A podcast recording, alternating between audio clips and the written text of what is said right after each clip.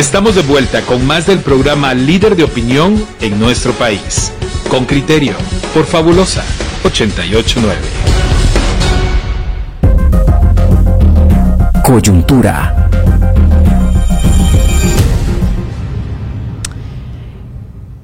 El reportero con criterio Henry Bean sale a consultar, a hacer las preguntas sobre ese proyecto para el retorno de los exiliados. Esta es la nota que nos presenta y vamos a conversar con, un fiscal eh, peruano. Lo hemos convocado para hablar en términos generales sobre la importancia del retorno de funcionarios de justicia, periodistas también y activistas de derechos humanos que salieron del país ante el acoso judicial. Escuchemos el reporte de Henry Bean y luego conversaremos con nuestro entrevistado.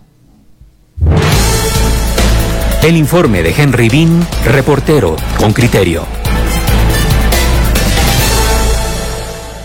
El gobierno electo de Bernardo Arevalo y Karim Herrera abre una luz de esperanza para el regreso de casi 100 exiliados que dejaron el país en los últimos años a raíz de la persecución política o acoso judicial. El esfuerzo será coordinado por el penalista Osvaldo Samayoa, quien dirigirá la Comisión Presidencial por la Paz y Derechos Humanos, COPADI, y quien reveló a con criterio. Tenemos un dato más contundente de 20 personas que podrían, bajo un sistema de brindarles las garantías y seguridades adecuadas, poder eh, retornar al país lo, lo, más pronto posible. No vamos a poder desarrollarlo sino hasta que ya tengamos más certeza de alguna información que estamos tratando de, de establecer, ¿verdad? Entre la información que menciona, que haya voluntad de retorno y que el gobierno concrete las garantías. Primero, garantizar que no hay una, un etiquetamiento por sus opiniones que no se le va a tener algún sistema de seguimiento, control o escuchas, como algunos han reportado en su momento, algún tema de intimidación o eh, posibles acercamientos de agentes del Estado para invitarlos a, a tomar decisiones o para que se callen. De, de por sí nuestro sistema legal ya eh, otorga esas garantías a todos los, los ciudadanos, ¿verdad? Pero lo que queremos aquí es tener la certeza de que no se, no se va a realizar en contra de ellos. Entre los desterrados de Guatemala hay fiscales, jueces, abogados, periodistas y defensores de derechos humanos. La cifra no está definida, pero según la ex jueza Claudia Escobar, coordinadora de un programa de estudios en Washington, D.C. y Costa Rica que acoge a centroamericanos perseguidos, contó 50 funcionarios de justicia guatemaltecos en 2023. El movimiento No Nos Callarán, por su parte, documenta 26 periodistas exiliados. Andrei González, exfiscal de la Fiscalía Especial contra la Impunidad, de 35 años, salió desde 2019 tras denunciar a Consuelo Porras, fiscal general, por obstruir casos de corrupción, incluidas la protección a Sandra Torres, expresidenciable de la Unidad Nacional de la Esperanza. González aclara que no piden amnistía, sino justicia. Este fiscal fue denunciado por Porras por revelación de información confidencial, pero su caso es más complejo. A mí este Gustavo Alejos me denunció por homicidio, porque dice que a raíz de la, de la, de la persecución que, que nosotros desarrollamos en contra de él, eh, le provocamos la muerte al papá. Entonces, este, la verdad es que lamento mucho la muerte del señor. Sin embargo, pues eh, me atrevo a decir de que no tengo nada que ver y mucho menos como para responder una acusación de, de ese tipo. Y entonces, este, uno se encuentra con denuncias eh, tan espurias como esa y que cuando los abogados o uno llegaba a hablar con el fiscal de asuntos internos, pues le decía a uno que, que sí, pues que no habían elementos como para poder sustentar ese, ese señalamiento, pero que tenían instrucciones del despacho general de no desestimar o cerrar ninguna denuncia en contra de nosotros. Samayoa señala que aunque existe un plan para el retorno de los desterrados sin denuncias ni juicios abiertos, deja claro. El presidente Arevalo es eh, totalmente respetuoso de la independencia de poderes, de tal cuenta que eh, lo que se plantea en, este, en esa situación es una invitación al sistema de justicia a que se revise este tipo de casos a la luz de lo que organismos internacionales, como el Grupo de Trabajo sobre Detenciones Arbitrarias, o como lo que ha dicho algunos comités específicos de Naciones Unidas, puedan ser casos que se consideren eh, detenciones arbitrarias o eh, detenciones de tipo político, ¿verdad? Esto es, o sea, hay, hay que ser muy, muy cauteloso en esto porque hay que respetar la independencia del sistema de justicia. Xiomara Sosa, de 48 años, ex subjefa de la FESI, fue enviada a prisión en febrero 2022, pero el MP la señala de colusión en el caso Odebrecht. Tras obtener arresto domiciliario, dejó el país y lleva 11 meses fuera. Si existiera un Estado de Derecho en Guatemala y realmente los jueces fueran independientes, nosotros ganaríamos todos los juicios, ¿verdad? Entonces yo considero que realmente lo que la función, si es que existe, llega a existir este comisionado se forma algo de esta naturaleza, pues lo único que va, va a hacer es acompañar realmente el desenvolvimiento de un proceso de una manera normal, ¿verdad? Lo que pasa es que en Guatemala ahorita no hay ninguna garantía. Si existiera una independencia judicial como tal, no sucedería todo lo que ha sucedido en Guatemala, ¿verdad? David Gaitán, exmandatario de la extinta Comisión Internacional contra la Impunidad en Guatemala, CICIG, debió salir del país hace un año. El MP lo acusa de acuerdos ilegales en el caso Odebrecht, aunque no era funcionario. Aquí hay otra labor importante que tiene el organismo ejecutivo y es el rol que desempeñará la Procuraduría General de la Nación en estos procesos, que también hasta ahora eh, ha sido cómplice del, Ministerio Público y dentro de los procesos penales se ha mantenido en silencio. Creo que acá es otra herramienta importante que tendrá el organismo ejecutivo y es que eh, deberán actuar con contundencia dentro de los procesos penales, el abogado del Estado representando, pero sobre todo haciendo valer el respeto de los derechos humanos de eh, las y los operadores de justicia. Los propios exiliados están conscientes del desgaste político que puede padecer Arevalo y Herrera, Gaitán, externa. Pues el gobierno tendrá que ponerse primero del lado de la verdad y eso sabemos que eh, implica un costo político importante, sobre todo con políticos que están acostumbrados a dar su voto o mantener su respaldo eh, a cambio de recibir prebendas. Henry Bean, Radio con Criterio. Muchas gracias a el licenciado José Domingo Pérez, fiscal peruano a cargo del caso Lavallato, una mega causa a la que él ha llevado, que también ha implicado eh, presiones a su fiscalía. Muchas gracias por atender esta entrevista en Con Criterio. Bienvenido. Gracias y buenos días a todos y a todas. Eh, fiscal, ¿cómo, cómo entender eh, que desde el Ejecutivo se, se haga un programa de regreso mm, de personas exiliadas que tienen temas con la justicia sin entrar a, a valorar la injerencia ejecutivo-justicia o viceversa. Eh, cómo comprender esa dinámica eh, beneficiosa para los que están fuera eh, porque se sienten perseguidos respecto al ejercicio al ejercicio de la independiente de la justicia.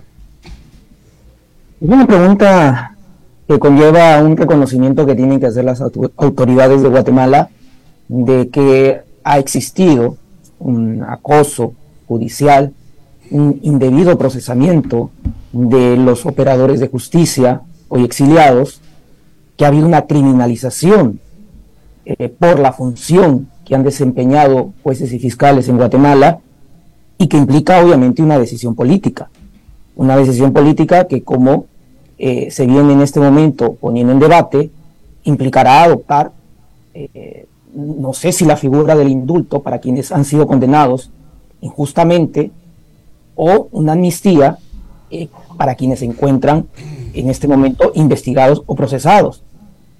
Pero también de parte de la Fiscalía General de su país, el reconocimiento de que han existido causas indebidamente conducidas, seguramente con pruebas falsas, que debería conllevar el archivamiento o el sobreseimiento de las mismas. Y esta no es una situación que eh, sea privativa de Guatemala. Esto se está dando en distintos contextos en donde jueces y fiscales, por cumplir su función, lamentablemente son acosados y hay actuaciones eh, de represión por simplemente aplicar la ley. Fiscal, me parece importante también algo que nos decía una de las fuentes consultadas en el reportaje. Eh, se refiere al rol que juega el abogado del Estado. En Guatemala, esa representación del Estado es eh, llevada adelante por la Procuraduría General de la Nación. pero en muchos de los casos que estamos viendo en Guatemala, tanto de criminalización de operadores de justicia, de activistas de derechos humanos o de periodistas, igual como en los casos en los que se está descargando de responsabilidad a exfuncionarios que vivieron acusaciones de grave corrupción, el, el, representante del Estado, el abogado del Estado, se lava las manos y juega exactamente el mismo rol que el Ministerio Público cooptado. E, eso, eso nos habla de una, bueno, de un acuerdo entre Ministerio Público y Procuraduría General de la Nación que pone en evidencia esa, esa, mm, esa articulación para criminalizar a, a quienes se han atrevido a luchar contra impunidad y corrupción en Guatemala. ¿O usted piensa lo contrario? Y la falta de independencia y autonomía que tienen que tener cada una de las instituciones. Cada institución y cada titular de institución cumpliendo el rol o la función constitucional que el propio pueblo ha conferido a través de eh, el orden constitucional. Mire usted, en mi país, en el, en el Perú, ha sucedido una situación eh, preocupante que nos llevó a preguntarnos si estábamos camino a convertirnos eh, en una situación tan similar a lo que venía ocurriendo en Guatemala. Es decir, de que la Fiscalía General, a través de decisiones eh, bastante sospechosas y preocupantes, daban la impresión o la percepción de que se estaba cooptando, capturando la Fiscalía General. Eh, producto de investigaciones y técnicas especiales de investigación, se logró determinar que la Fiscalía General y un grupo eh, de asesores muy cercanos a ella, o a la fiscal general en mi país, estaba eh, vendiendo su función, es decir, estaba archivando causas o casos que involucraban a altos funcionarios políticos, sobre todo parlamentarios o congresistas en el país, en mi país. Eh, como consecuencia eh, del develamiento de esta investigación, eh, otro órgano independiente a la Fiscalía General dispuso la suspensión de la misma fiscal general y que sea otro fiscal interinamente que se encargue de la conducción de la propia fiscalía. Con lo cual devela de que, en efecto, a veces hay estos pactos que buscan la impunidad de ciertos actores políticos y para eso se instrumentaliza la justicia. Afortunadamente en mi país ha habido una situación en la cual eh, no ha prosperado la captura de la institución de la Fiscalía General, situación que, bueno, no voy a opinar de lo que está sucediendo en Guatemala, creo que son los propios guatemaltecos quienes tienen que tomar las decisiones y creo que la pregunta que usted eh, válidamente formula es eh, cómo se logra encontrar una solución o una salida viable si aparentemente, producto de sus actos, vemos que las instituciones en su país están teniendo un concordato de decisiones arbitrarias, abusivas y a veces ilegales. Creo que va a tomar eh, tiempo, esperemos que no eh, mucho, pero que va a implicar obviamente una salida política. Y la salida política puede ser, como lo he indicado y creo que está en la Carta Magna o la Constitución de ustedes, el indulto o la amnistía, si es que la propia Fiscalía General no toma la decisión de archivar o sobreseer aquellos casos en los cuales no hay pruebas o estos se han iniciado de manera arbitraria. Bueno, escuchamos uno de, los fiscales de casos eh, de corrupción de gran envergadura que enfrenta causa por homicidio culposo. El padre de uno de los acusados falleció y le culpa del homicidio. Cuando solicitó y le explicó a su jefa que esa causa debía ser cerrada por lo espurio que resultaba, la respuesta fue no. La clave son varios funcionarios dentro. La pregunta es cómo se logra y creo que Guatemala se va rumbo a convertirse en un modelo de cómo puede resolverlo aquí adentro. Escuchamos a Osvaldo Sabanyoa, que será el comisionado encargado de este plan. Eh, claramente dicen, miren, el presidente Bernardo Arevalo va a respetar la independencia de poderes, pero acá también tenemos que velar porque se cumplan las garantías. Escuchar un caso como este, en el cual a un fiscal se le responsabiliza, se le acusa del homicidio de un padre de un acusado porque falleció por causas naturales, pues mm, creo que allí es aplicar el sentido común. Pero licenciado, lo, lo quiero motivar a que nos ayude a, a construir una reflexión. ¿Por qué es importante para un país que los casi 100 exiliados que se marcharon en los últimos tres años, cuatro años, vuelvan a Guatemala? ¿Por qué resulta importante que aquellos que se fueron fruto de su trabajo, como este joven fiscal acusado del homicidio de, de, una persona, eh, regresen? ¿Y por qué es importante que un gobierno como el de Bernardo Arevalo se trace ese plan? Mire, cuando yo he escuchado el testimonio del fiscal exiliado, eh, yo he vivido una situación similar. Ustedes recordarán que el expresidente de la República del Perú, Alan García, se suicidó durante un operativo que eh, iba a destinar su detención o tenía como finalidad su detención. Bueno, luego de que ocurre este lamentable hecho, a mí se me ha tratado de procesar por instigación al suicidio del expresidente. Instigación al suicidio, tal, tal eh, tipo penal existe.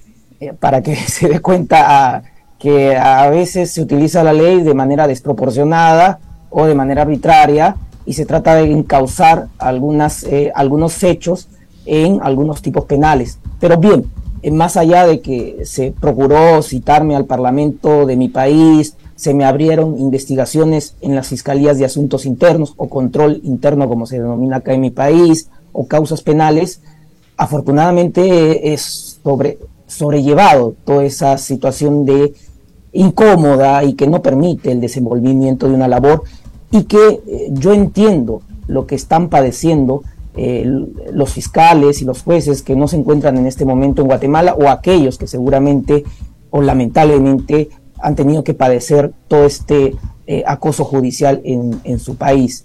Pero voy a la pregunta, eh, la mejor manera de mostrar a nivel mundial de que la justicia es independiente es permitir que quienes han ejercido su cargo, eh, jueces o fiscales, y que están criminalizados por el ejercicio de su cargo, eh, puedan tener las garantías de que puedan retornar a su país. no digo solamente a defenderse, porque finalmente habrá pues las pruebas que demuestren de que ha sido el ejercicio correcto de una función, pero con las garantías de que eh, no van a ser sujetos a eh, detenciones o arrestos eh, indebidos, inapropiados o ilegales, y que permitan dar esa muestra de que en Guatemala se está recuperando la confianza de que hay una separación de poderes.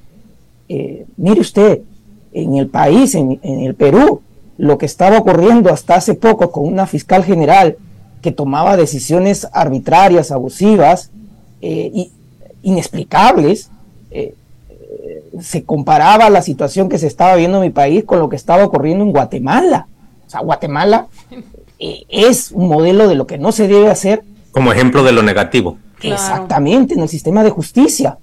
Ahora, la pregunta es, si es que ustedes logran encontrar aquellos mecanismos legales, políticos, constitucionales para el retorno de jueces y fiscales que tengan las garantías de no solamente poder ejercer su defensa eh, de aquellas causas arbitrarias, sino también que les permitan retornar a sus puestos de los cuales fueron eh, expectorados arbitrariamente o se, o se vieron obligados a renunciar, yo creo que va a ser un ejemplo positivo para el contexto latinoamericano de que Guatemala está encontrando eh, el camino correcto en defensa de un Estado de Derecho.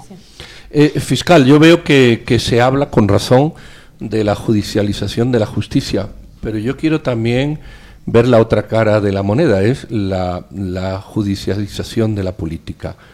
Eh, hemos visto en El Salvador, hemos visto en Honduras, cómo los presidentes eh, nombran a sus fiscales. Incluso en Estados Unidos hay una pugna de si hay una mayoría en el organismo judicial demócrata o republicano. También vimos jueces en España que el propio Poder Judicial, como el juez Garzón, lo sacó por unanimidad porque eran jueces que hacían política. Da la sensación de que se vende el sistema judicial como impoluto y la política es lo malo. Y hemos visto que desde la justicia también se ha jugado a la política. Eh, eh, ¿Cómo analizar desde una perspectiva eh, distante estos dos puntos de vista, porque parece que el político es malo y normalmente suele ser. Pero ha habido lugares donde el sistema judicial se ha utilizado también por la política. Los ejemplos que le estoy poniendo de El Salvador eh, o, de, o de Honduras o incluso el mismo de España, pues, pues lo deja, lo, pone el tema sobre la, sobre la mesa. Eh, ¿Cómo ver a los buenos y a los malos si se permite esa expresión? Yo creo que no es un, un problema de buenos o malos. Acá lo que debemos analizar es que quienes, quienes incurren en prácticas delictivas y quienes eh, incurren en delitos que afectan el patrimonio público o graves afectaciones a los derechos humanos, eh, en algunos casos son personas que ejercen el poder político, el poder público, es decir, eh, autoridades que tienen que ser investigadas, procesadas y, de ser el caso, condenadas no tienen ningún corsé de impunidad para que estas personas sean diferentes al resto de la sociedad. Y eh, quienes son encargados o son los llamados de llevar a cabo esa función de la investigación, el procesamiento y luego la ejecución de la condena, de ser el caso, eh, son eh, quienes están en el sistema de justicia, fiscales y jueces. Entonces, son a ellos, a estos últimos jueces y fiscales, a quienes la sociedad y el Estado debería proteger, darle esas garantías para que puedan ejercer su labor de manera independiente, con respeto a la Constitución y a la ley. Pero si desde el lado político se cuestiona, se acosa y se le vende esa idea nefasta a la sociedad de que eh, la política o los políticos no pueden ser investigados, que la justicia se está politizando, pues yo creo que se afecta gravemente el sistema de justicia. Pero esto va a depender de cada país y cada contexto, como usted bien lo señala. Pero fiscal, solo, solo un punto es que en Guatemala han coincidido señalamientos hacia altos funcionarios de pasados gobiernos, pero al mismo tiempo también señalamientos hacia miembros de la élite empresarial. Entonces, al, al, encontrarse las dos cosas, se ha construido una sola causa que busca descalificar por completo la lucha contra la corrupción y se le tilda de ideológica porque se involucre también o se señale también en causas judiciales a, empresarios, por ejemplo, por haber financiado de manera no registrada a, presidentes o a candidatos a la presidencia. Se, vuelve un, un asunto que incluso se trata de llevar hacia la ideología. Se dice la lucha contra la corrupción es ideológica de la izquierda para tratar de alcanzar el poder. Eso se, logra escuchar en distintas eh, latitudes. Eh, para que hayan corruptos tienen que haber corruptores. Es decir, son dos eh, lados de la moneda que se unen para la corrupción, el lado público y el lado privado. hay un autor en mi país Francisco Durán, que analizó el caso Odebrecht eh, en un texto bastante leído en estas latitudes, que nos habla de las dos élites, la élite económica y la élite eh, política. Es decir, ambas se coluden para obtener un mismo beneficio. Es decir, le dan dinero a la élite económica, a la élite política, para que la élite política llegue al poder. Y una vez de que se encuentre el poder, dicte normas en beneficio de la élite económica. Pero cuando eh, son descubiertos o son investigados, eh, no quede duda de que la élite económica es la primera que va a declinar eh, en, esta, en esta actividad delictiva y termina sindicando o echando la culpa a la élite política. Es por eso que existen estas figuras de delación premiada, colaboración eficaz. Es por eso que el caso Odebrecht tuvo eh, un gran eh, avance significativo eh, desarrollo porque los empresarios, estoy hablando en el caso peruano, comenzaron a confesar sus crímenes y a decir a quiénes, a, qué políticos, funcionarios del Estado habían entregado dinero. Ahora, esto se da porque existe jueces y fiscales que se les ha garantizado el ejercicio de su cargo. Y que, que, que, no se ven amenazados o que ante la amenaza que, que tienen, como usted nos ha contado, eh, rápidamente encuentran la manera de, controlarla. Fiscal José Domingo Pérez, muchas gracias por aceptar esta entrevista en Con Criterio. Eh, la plática se queda corta para la, dimensión del tema que quisiéramos tratar. Eh, casos comparativos, estudios comparativos necesitan Perú y Guatemala, especialmente en el combate a su corrupción. Muchas gracias por acompañarnos. Aprovecho para desearle feliz año. Gracias. Saludos, feliz año. Gracias. fiscal.